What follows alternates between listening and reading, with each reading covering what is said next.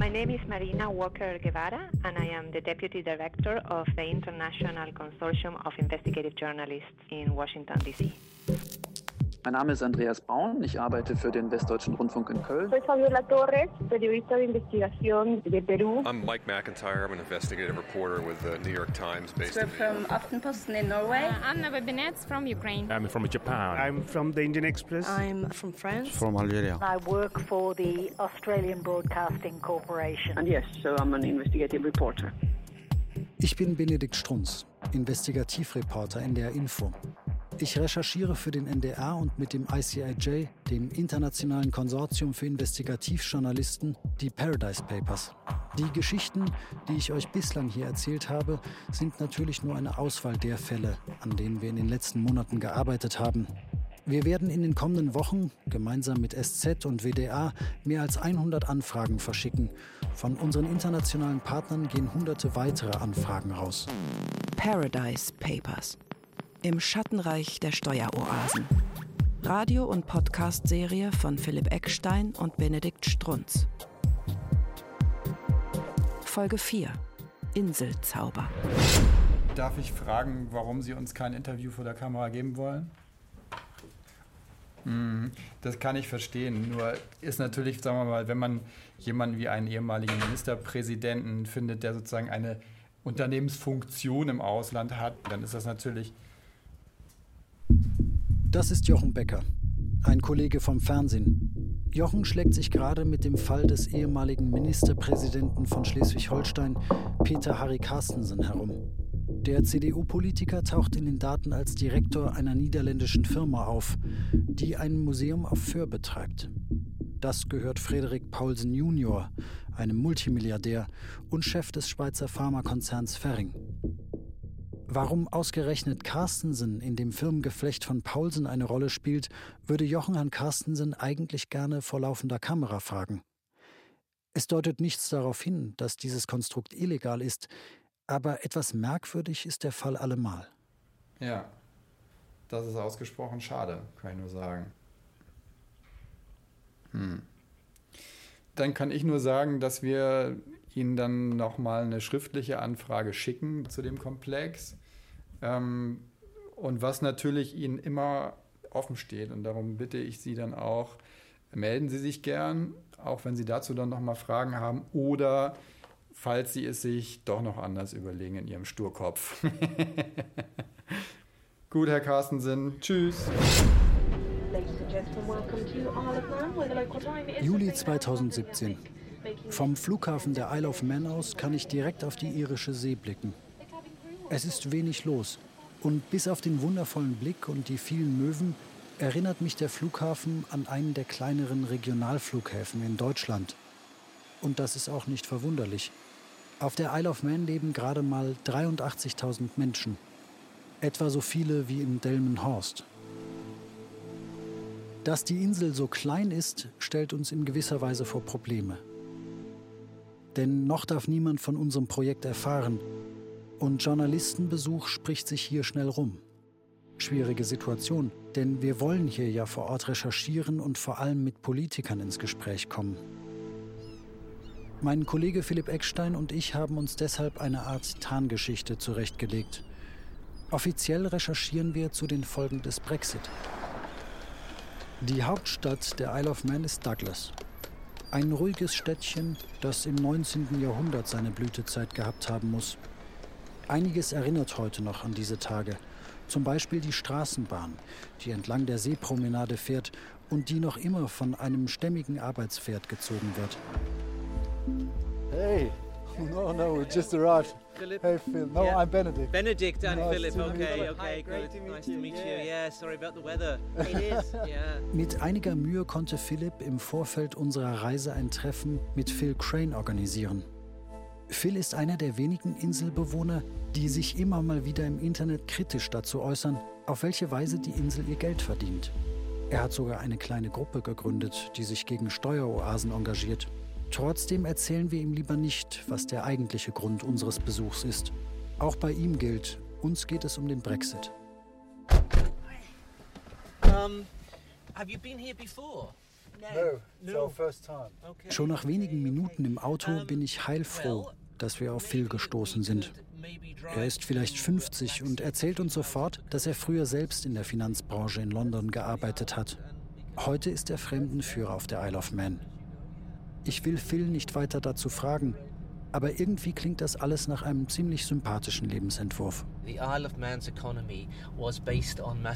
Früher habe die Isle of Man gut vom Massentourismus gelebt, sagt Phil. Und er zeigt auf zahlreiche ehemalige Hotels aus der viktorianischen Zeit. Doch das sei seit den 70er Jahren vorbei. Mit seiner offenen Art und den vielen Lachfalten kann man ihn eigentlich nur mögen. Das sehen auf der Isle of Man allerdings einige Menschen wohl anders. Jedenfalls möchte er unser Interview, in dem es auch um die Steuerpolitik der Isle of Man gehen soll, ungern in der Hauptstadt geben. Stattdessen nimmt er uns in seinem Kleinwagen mit, auf eine Spritztour über die Insel. Well, tax haven is a very pejorative word and there's no agreed international definition. Der Begriff Steueroase sei ziemlich wertend, zumal es keine richtige Definition dafür gebe, meint Phil. Es sei deshalb wichtig zu schauen, was eine Steueroase eigentlich ausmacht. Und die Isle of Man erfülle einige dieser Kriterien. Zum Beispiel eine Unternehmenssteuerrate von 0%. Auch die Erbschaftssteuer und die Steuer auf Zinsen und Aktiendividenden betragen auf der Insel übrigens 0%. Die Isle of Man konnte sich mit dieser Politik zu einem globalen Offshore-Zentrum entwickeln. But why do I care about it? I worry that our status wenn man viel so aufgewühlt über seine Heimat sprechen hört, stellt man sich automatisch die Frage, weshalb ihm die Steuerpolitik der Isle of Man so sehr am Herzen liegt. Ganz einfach, sagt Phil. Die Isle of Man bringe andere Länder um ihre Steuereinnahmen. Und das trifft seiner also Meinung nach nicht nur Länder wie England oder Deutschland, sondern eben auch Entwicklungsländer. Die Isle of Man sei bei diesem Spiel zwar nur ein kleiner Spieler, aber es gebe nun mal viele Länder, die es ähnlich machen und die Steuereinnahmen anderer Länder abgreifen. Genau das sei das Problem. Die Isle of Man verzeichnet seit Jahrzehnten Wachstumsraten, von denen andere Länder nur träumen. Die Arbeitslosenquote liegt bei einem Prozent. Und das, obwohl die Insel vor allem aus Felsen und Wiesen besteht und Muschelfischerei und Schafzucht kaum Erträge abwerfen. Woher der Reichtum der Insel kommt, wird klar, wenn man durch das Regierungsviertel in Douglas schlendert. Was bringt es einem Staat, keine Steuern von ausländischen Firmen zu verlangen? Die Antwort lautet viele indirekte Einnahmen. So, jetzt wird es spannend. Hier kommt gleich die Apple Street. Quasi das Zentrum der Finanzwelt hier. Und auch die Straße, in der Appleby seinen Hauptsitz hat. Ja, krass. Und man sieht schon, wirklich alle Firmen sind hier versammelt. Beraterfirmen, einige Limiteds und Rechtsanwälte. Eine Armada von Rechtsanwälten, Bankern, Notaren, Offshore-Dienstleistern muss irgendwo Mittagessen gehen, braucht Wohnungen und Mitarbeiterinnen, Assistenten, Sekretäre, Reinigungskräfte, die dann auch vor Ort einkaufen und Steuern zahlen und so weiter. Ah, und das Gebäude ist Appleby, steht auch dran. Wahnsinn. Appleby und Estera, ein silbernes Gebäude und da sind all die Firmen drin, die uns seit Monaten interessieren. Mininger Finance, Stealth Limited, die Hamilton-Firma. Appleby, der Branchenstreber. Die Kanzlei, die quasi jeden erdenklichen Preis für transparente und faire Arbeit bekommt, die Wohltätigkeitsveranstaltungen sponsort, die zeigen will, dass man sich als Dienstleister in einer Steueroase nicht zwangsläufig die Hände schmutzig machen muss. Das zumindest haben wir zu unserer Recherche von der Kanzlei gedacht, die im Mittelpunkt unseres Leaks steht. Heute sehen wir das anders. Appleby ist die Kanzlei, die den Reichen dabei hilft, Millionen Steuerschlupflöcher zu nutzen. Die Politiker dabei unterstützt, zwielichtige Geschäfte im Verborgenen abzuwickeln und multinationale Konzerne berät, wenn es darum geht, die Steuer klein zu rechnen. Ja, das ist eigentlich das, was richtig schade ist an der Reise. Man würde jetzt wirklich am liebsten reingehen und die Leute mit den ganzen Fragen, die wir haben, konfrontieren. Aber das ist noch zu früh. Das war die Absprache mit dem ICIJ. Regierungen und Behörden wie die der Isle of Man machen derartige Geschäfte überhaupt erst möglich. Die Isle of Man mag eine kleine, verschlafene Insel mit sehr freundlichen Einwohnern sein. Faktisch ist sie aber mitverantwortlich für die Geschäfte der Offshore-Wirtschaft. Mit ihrer laxen Gesetzgebung bietet die Insel genau die Bedingungen, die die Schattenwirtschaft zum Gedeihen braucht. Hello. I'm Carol. Hey, Philip. Benedict. Benedict. Nice to Hi, meet meet you. you. Hello, I'm Philip. Hi. Die Sekretärin des Chief Ministers, des Regierungschefs der Insel, Howard Quayle, begleitet Philipp und mich ins Büro ihres Chefs. Wir betreten einen stark gekühlten Raum. An einem Ende ein massiver Holzschreibtisch, Blick zur Tür. Zu unserer Linken befindet sich eine etwas zu tief liegende Couchgarnitur mit Sesseln, Marke exklusiver Club. In der Mitte ein gläserner Couchtisch. Chief Minister Howard Quayle. Hello there. Hello, Chief Nice Minister meet you. Benedict Sons. Pleasure and honor to meet you. Thank Welcome. Your first visit to our island? Yeah, it is our first visit. Ich würde Howard Quayle wahnsinnig gerne danach fragen, ob er sich mitschuldig fühlt an den Auswüchsen der Offshore-Branche. Aber das geht natürlich nicht. Wie gesagt, offiziell sind wir zwei Journalisten, die sich lediglich für die Folgen des Brexit interessieren. Will man als neu gewählter Regierungschef so ein komplexes Projekt wie den Brexit auf dem Schreibtisch haben? Nein, selbstverständlich nicht. Aber so ist es nun mal geschehen. Ich muss mich jetzt darum kümmern, dass die Isle of Man auf Erfolgskurs bleibt und mögliche Gefahren umschifft. Howard Quayle wirkt auf mich einigermaßen sympathisch. Gemütlich, so als würde er zu einem guten Essen nur ungern Nein sagen und sich auch sonst nicht aus der Ruhe bringen lassen. Seine Familie lebe schon seit dem 14. Jahrhundert auf der Insel, erzählt er mir. Er kenne hier wirklich jeden. We follow the UK rules and regulations on immigration, and that is obviously a concern so that we can maintain our, our workforce from all over the world, but obviously. Wir reden über alle möglichen Aspekte des Brexit.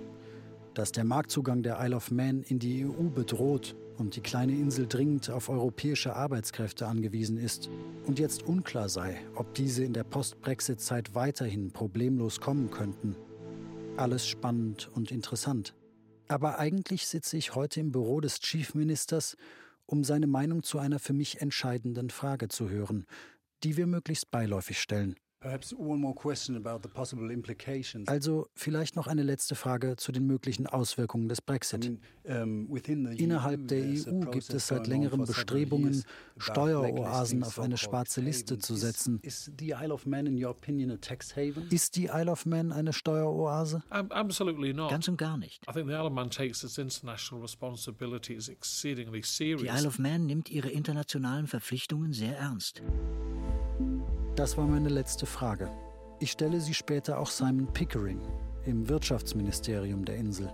Absolutely not, no. And um, we see ourselves as a, a neutral tax jurisdiction. Sie sehen sich als neutrale Steuerjurisdiktion und sie gehen damit auch sehr offen um, so Pickering. Und Jonathan Mills, der sich im Auftrag der Regierung für die Förderung des Glücksspielsektors einsetzt, stelle ich diese Frage auch. Nein, ist sie nicht. Die Isle of Man ist keine Steueroase und wird auch nicht als solche auf irgendeiner Liste geführt. Wir sind eine unabhängige Insel und legen unsere Steuern unabhängig fest. Auch die üblichen Probleme von Steueroasen, wie etwa Geldwäsche, gäbe es hier auf der Insel nicht. Nur mal kurz erklärt, bei Geldwäsche geht es darum, Geld, das aus illegalen Tätigkeiten stammt, wie etwa Drogenhandel, reinzuwaschen. Also dafür zu sorgen, dass es so aussieht, als käme das Geld aus legalen Geschäften. Dafür nutzen Kriminelle gerne komplizierte Firmennetzwerke, häufig mit zahlreichen Briefkastenfirmen. Es ist schon lustig. Wir treffen auf der Isle of Man drei Politiker. Alle Gespräche verlaufen sehr freundlich und angenehm. Aber keiner von ihnen sieht in der Wirtschaftspolitik der Insel auch nur das geringste Problem. Dass ein Fünftel des Bruttosozialprodukts aus dem Glücksspielbereich kommt, der besonders anfällig für Geldwäsche ist, egal. Dass die EU die Isle of Man seit Jahren als Steuerparadies brandmarken will, ein Missverständnis. Auch die Tatsache, dass der riesige Flugsektor der Insel nur deshalb besteht, weil die Politik sich dazu entschlossen hat, Superreichen auf der ganzen Welt dabei zu helfen, hunderte Millionen Euro Steuern zu umgehen, ist hier kein Thema.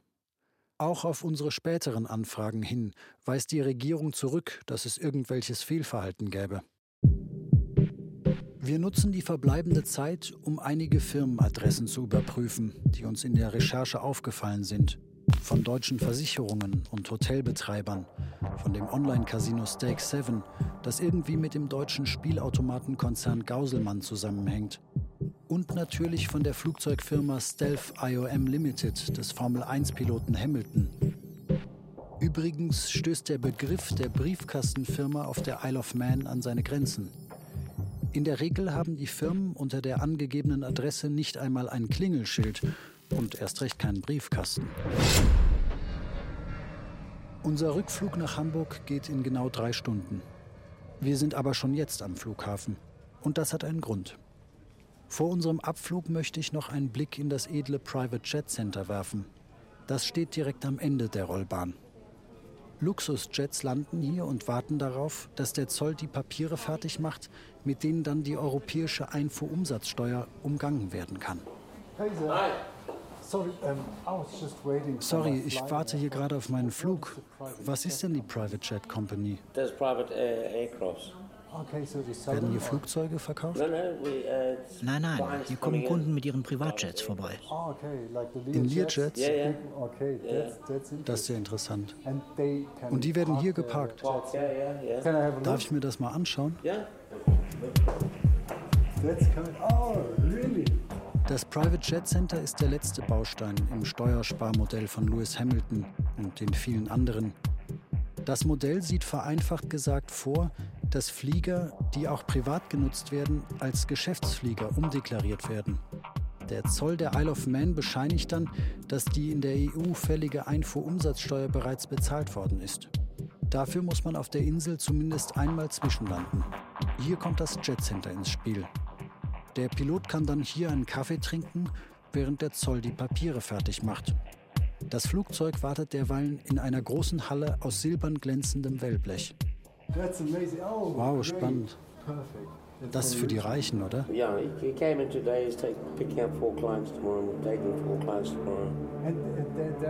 Kommen viele Jets?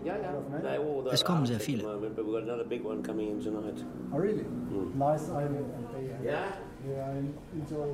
Gerade steht ein kleiner weißer Learjet im Hangar. Vielleicht zehn Sitzplätze. Das Flugzeug sieht nobel und teuer aus. Und insgeheim stelle ich mir die Frage, die ich mir immer in diesen Recherchen stelle. Wenn jemand so viel Geld verdient, dass er sich so ein Flugzeug leisten kann, jemand wie Lewis Hamilton zum Beispiel, warum hat er es dann nötig, bei der Steuer zu tricksen?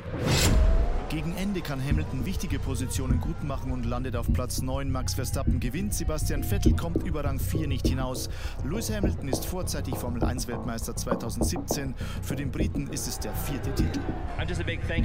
Ich danke meiner Familie, meinem Team, das die letzten fünf Jahre Unglaubliches geleistet hat. Ich bin sehr stolz, ein Teil davon zu sein.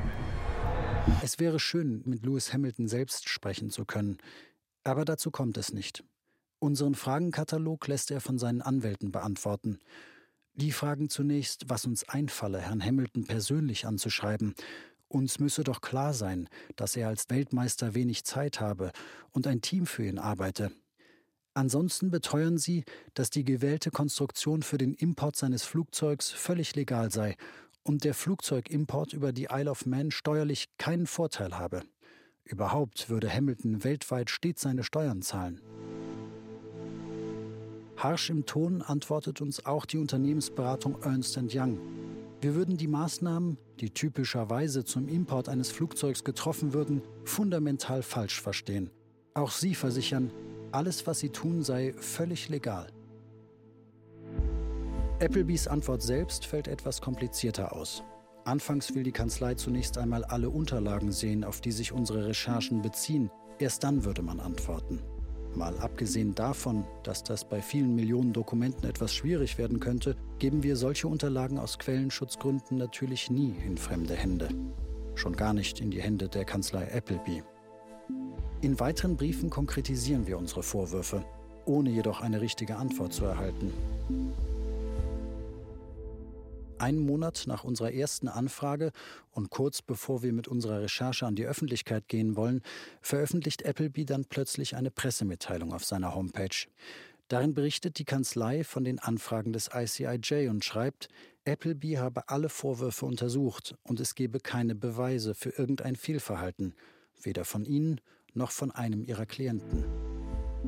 Als Offshore-Anwaltskanzlei würden sie ihre Klienten nur dabei beraten, ihre Geschäfte auf legitime und legale Art und Weise durchzuführen. Außerdem lässt uns Appleby per Mail wissen, viele ihrer früheren Kunden würden heute von Estera betreut. Unter diesem Namen agiert seit 2016 eine Firma, die einen Teil des Appleby-Geschäfts aufgekauft hat und von ehemaligen Anteilseignern von Appleby geleitet wird. Die beiden Firmen arbeiten auch heute noch eng zusammen. Eine Sprecherin von Estera antwortet auf unsere Anfrage, dass sie Fragen, die sich auf die Zeit vor der Firmengründung beziehen, nicht beantworten könne und generell, dass sich Estera an alle Regeln halte. I've invited you here today to provide some background and context to a matter of significant national importance. Und auch Howard Quayle, der Regierungschef der Isle of Man, gibt kurz vor unserer Veröffentlichung einigen sichtlich irritierten Lokalreportern noch eine eilig einberufene Pressekonferenz. Dort verkündet er, der Zoll der Insel habe nie unrechtmäßig Flugzeugbesitzern ihre Einfuhrumsatzsteuern zurückerstattet. Ganz so sicher scheint er sich aber nicht. Auf der Pressekonferenz kündigt er an, dass seine Regierung das britische Finanzministerium gebeten habe, den Vorgang zu untersuchen. You're not dealing with a local newspaper here making an allegation, Adrian. You're dealing with the international investigative press. Ja, hallo. Hallo, Philipp. Ciao. Hallo. Also ich kann dich sehr gut verstehen und wie die Qualität ist, wir können das auch mal aus. Unser Kollege Christian Brönnimann arbeitet für den Tagesanzeiger in der Schweiz. Wir telefonieren, wie immer mit Kollegen im Ausland, verschlüsselt. Eine der spannendsten Geschichten ist diejenige, die sich um den angolanischen Staatsfonds dreht. Denn wir sehen in den Daten ganz viele Dokumente dazu, die zeigen, dass äh, ein Schweizer Geschäftsmann sehr, sehr stark davon profitiert, von den Geldern dieses Staatsfonds. Und wir sehen auch, dass er den Fonds offenbar so steuert, dass das Geld teilweise in Projekte fließt, die ihm selber gehören. Also das ist eine höchst suspekte Angelegenheit, die ganz große Fragen auch moralischer Art aufwirft. Wenn ich zurückdenke an den Beginn unserer Recherche, kann ich sagen, mein Bild von Appleby hat sich radikal gewandelt. Die Frage, ob man im Offshore-Geschäft sauber bleiben kann, ob es nicht doch möglich ist, ein moralisch guter, ein verantwortungsbewusster Anbieter zu sein, würde ich heute wohl eher mit einem Nein beantworten. Auch die Hamilton-Recherche ist für uns mittlerweile eigentlich abgeschlossen. Allmählich können wir damit beginnen, die Berichte und Radiobeiträge vorzubereiten.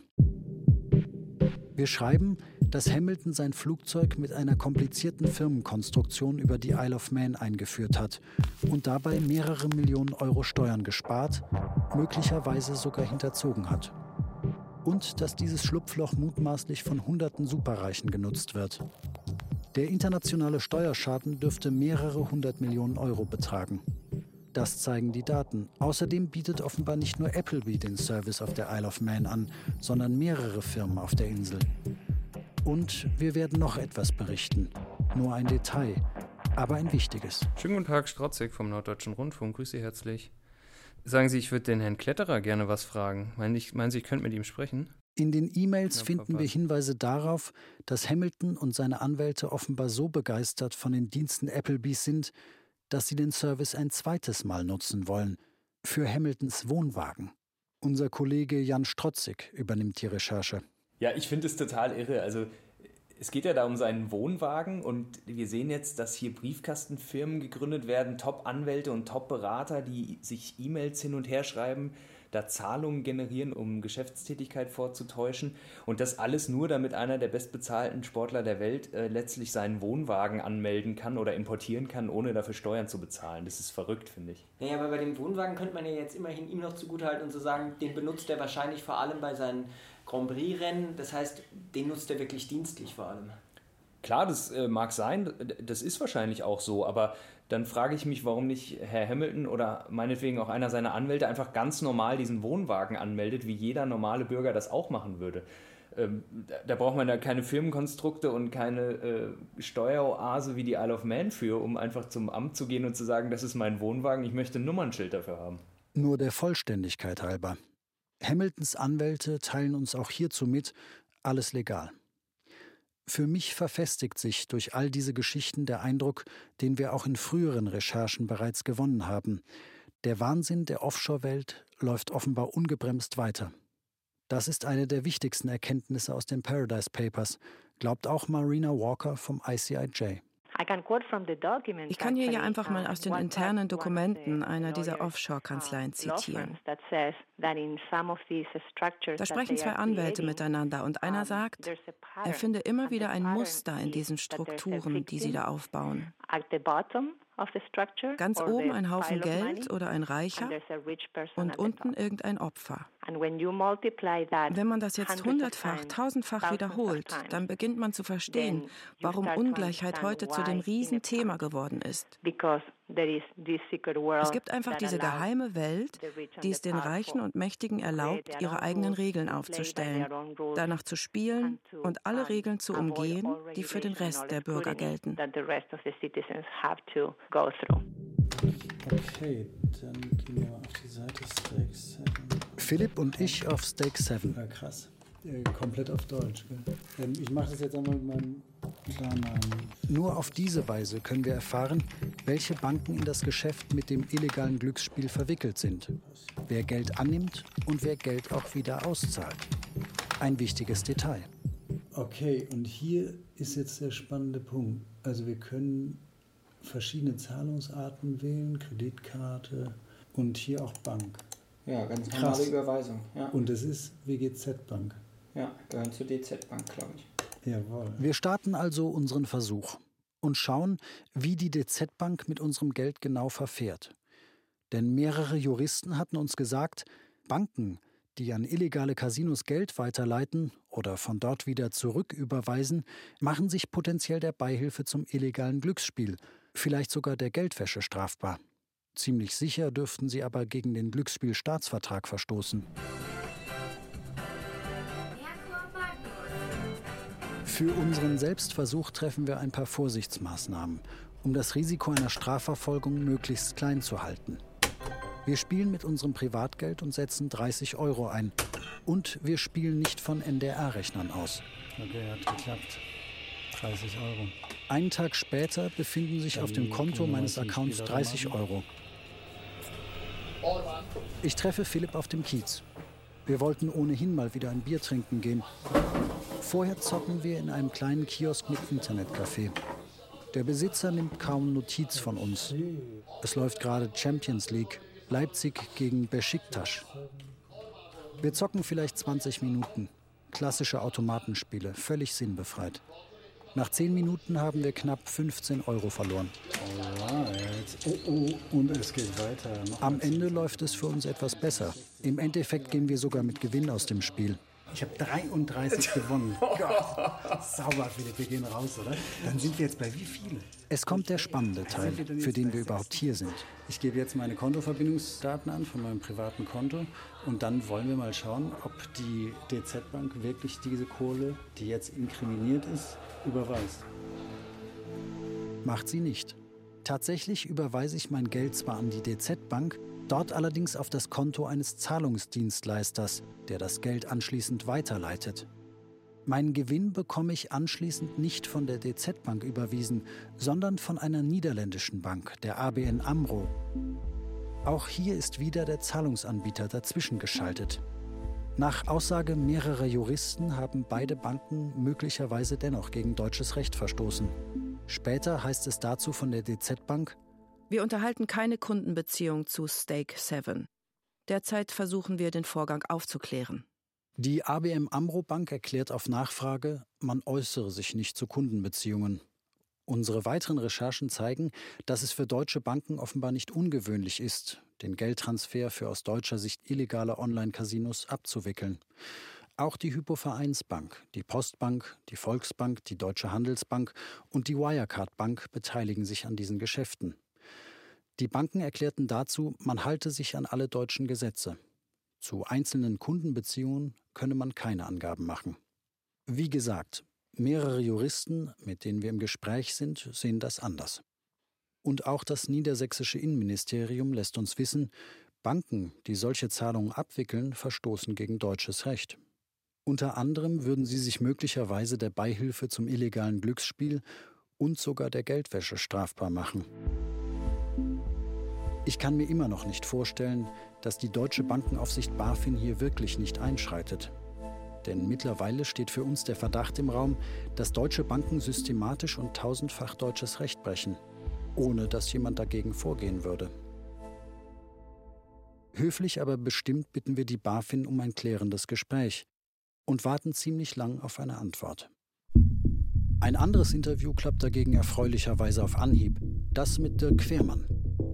Quermann leitet die Geschäftsentwicklung der Firma Gauselmann, also des Milliardenunternehmens, das laut Paradise Papers dabei geholfen hat, mindestens ein Online-Casino auf der Isle of Man aufzubauen, das Casino Stake 7, das auf den deutschen Markt abzielt und nach deutschem Recht hierzulande somit ein illegales Glücksspielangebot darstellt, so die Auffassung mehrerer Juristen. Also äh, zu einzelnen Kunden, das hatte ich äh, schon kurz ausgeführt, kann ich Ihnen äh, dort konkret nichts sagen. Ähm, äh, es ist nur so, dass wir grundsätzlich, äh, wie gesagt, einerseits Plattformen liefern äh, zum Betrieb von Online-Casinos, andererseits Spieleinhalte liefern und ich gehe davon aus, dass es auch in diesem Fall genauso ist. Soll heißen, Gauselmann betreibt das Casino zwar nicht, verleiht Stake 7 aber seine Spiele. Auch ein gutes Geschäft. Doch wer eigentlich hinter Stake 7 steht, bleibt nach wie vor unklar. Laut unseren Unterlagen wird das Casino von einer Briefkastenfirma gehalten, die selbst wiederum von einer anderen Briefkastenfirma gehalten wird. Wer hinter dieser aufwendigen Konstruktion steckt, wissen wir nicht. Gauselmann möchte sich auch auf schriftliche Nachfrage nicht dazu äußern. Nur so viel. Kein Unternehmen der Gauselmann-Gruppe sei zu irgendeinem Zeitpunkt der wirtschaftlich Berechtigte der Firma gewesen, die hinter Stake 7 steht. In anderen Worten, die Firma Gauselmann betont, ihr gehöre das Casino nicht. Und weshalb engagiert sich Gauselmann überhaupt für ein Spielcasino, das in Deutschland illegal ist? Schert sich der Automatenaufsteller nicht um das deutsche Gesetz? fragen wir Herrn Quermann. Hier ist es so, dass wir ein Regulierungschaos haben in Deutschland, was äh, letztendlich äh, darin besteht, äh, dass viele, entsprechend viele Definitionen im Bereich des Glücksspielstaatsvertrages nicht anwendbar sind. Und das gilt auch dafür. Konkret soll das wohl heißen, der deutsche Glücksspielstaatsvertrag sei aus Sicht der Firma Gauselmann nicht bindend. Später wird uns die Firma Gauselmann noch mitteilen, dass man Stake 7 mit aufgebaut habe, als Dienstleistung. Das sei auch der Grund dafür, dass eine Gauselmann-Firma mehrere Jahre die Internetadresse von Stake 7 besessen habe.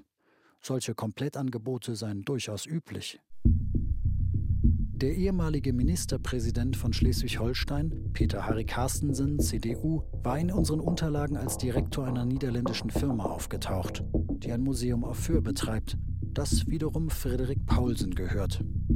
Paulsen ist Multimilliardär und Chef des Pharmakonzerns Ferring. Das Ganze muss nicht anrüchig sein. Erklärungsbedürftig ist es aber allemal. Carstensen hat uns auf unsere ersten Fragen geantwortet und zugegeben, dass er Direktor der betreffenden Firma ist. Trotzdem sind für uns noch zahlreiche Fragen offen, denn bislang stellt sich die Geschichte für uns so dar. Auf der Insel Föhr existiert das Museum Kunst der Westküste. Dieses Museum gehört einer niederländischen Briefkastenfirma, die zum weit gefächerten Firmennetz des Unternehmers und Multimilliardärs Frederik Paulsen gehört, den Carstensen uns gegenüber als langjährigen Freund beschreibt. Und in dieser Firma bekleidet Carstensen einen Direktorenposten, den er rund ein halbes Jahr nach Ausscheiden aus der Politik antritt. Peter Harry Carstensen hat gesagt, er ist raus aus diesem Beruf, er muss sich das nicht mehr antun und er hat keine Lust mehr auf sowas. Mit Journalisten sich rumzuschlagen. Ja, genau. Also im Wesentlichen. Also das hat er, das wären jetzt nicht seine Worte gewesen, aber es war von seiner Seite ganz klar. Er sagt, er hat nichts zu verbergen. Er hat uns in vollem Umfang Auskunft gegeben und er wird uns auch weiter zur Verfügung stellen, wenn wir weitere Fragen haben. In der Tat, die haben wir. Die nächste Frage, die wir ihm nun schriftlich stellen werden, ist, in welchem Ausmaß hat er dafür Geld bezogen? Hat er dieses Geld ordnungsgemäß versteuert? Findet er es problematisch, aus dieser Konstruktion Gelder zu beziehen. Und wir reden hier über Summen in der Höhe von zusammengenommen in den letzten Jahren möglicherweise rund 90.000 Euro. Das ist also kein Pappenstiel. Zumal ja die eine Sache ist, und die wissen wir aber einfach noch nicht, aber er hat sich ja schon auch als Ministerpräsident für dieses Museum eingesetzt. Richtig, und nach unserer bisherigen Information hat sich das Land Schleswig-Holstein damals auch an dem Bau des Museums beteiligt. Und zwar, wenn sich das bestätigen sollte, mit rund 2,7 Millionen Euro. Auf unsere Nachfragen wird Carstensen später erklären, dass er alle Steuern bezahlt habe. Zur Frage, ob er kein Problem darin sehe, einen Direktorenposten in der Firma eines Freundes zu übernehmen, äußert er sich nicht. Das ist sein gutes Recht. Die Geschichte ist für uns damit eigentlich zu Ende. Hier und jetzt kommen wir mit unseren Unterlagen nicht weiter. Auch wenn wir uns darüber wundern, dass ein ehemaliger Ministerpräsident in den Paradise Papers als Direktor einer Firma auftaucht, die Teil eines komplizierten Offshore-Geflechts ist. Auch dieser Fall zeigt jedenfalls, wie nah die Offshore-Welt der Politik gekommen ist. Unsere Recherchen gehen langsam aber sicher in die spannendste Phase. Viele Geschichten müssen jetzt von unserem Juristen gegengecheckt werden. Andere Geschichten ploppen bei uns noch in den letzten zwei Monaten vor Veröffentlichung auf. Das Schiff wurde dann von der Feuerwehr im Hafen von Mumbai gelöscht. Insgesamt haben die Löscharbeiten mehr als 15 Stunden gedauert. Die ganze Stadt hielt den Atem an. Uh, es war unklar, was mit dem Öl passieren würde. Außerdem hatte das Schiff Munition geladen. Im Endeffekt ist es dann im Hafen gesunken. Paradise Papers im Schattenreich der Steueroasen. Folge 4 Inselzauber. Radio- und Podcast-Serie von Philipp Eckstein und Benedikt Strunz. An den Recherchen beteiligt waren außerdem Jan-Lukas Strotzig, Jochen Becker, Elena Kuch und Britt Rösner. Es sprachen Katja Danowski, Kai Hufnagel und Benedikt Strunz. Ton und Technik Christian Alpen, Nicole Graul und Joachim Henning. Regie Nikolai von Koslowski. Redaktion Ulrike Thoma und Christoph Heinzle. Eine Produktion des Norddeutschen Rundfunks mit dem Westdeutschen Rundfunk 2017.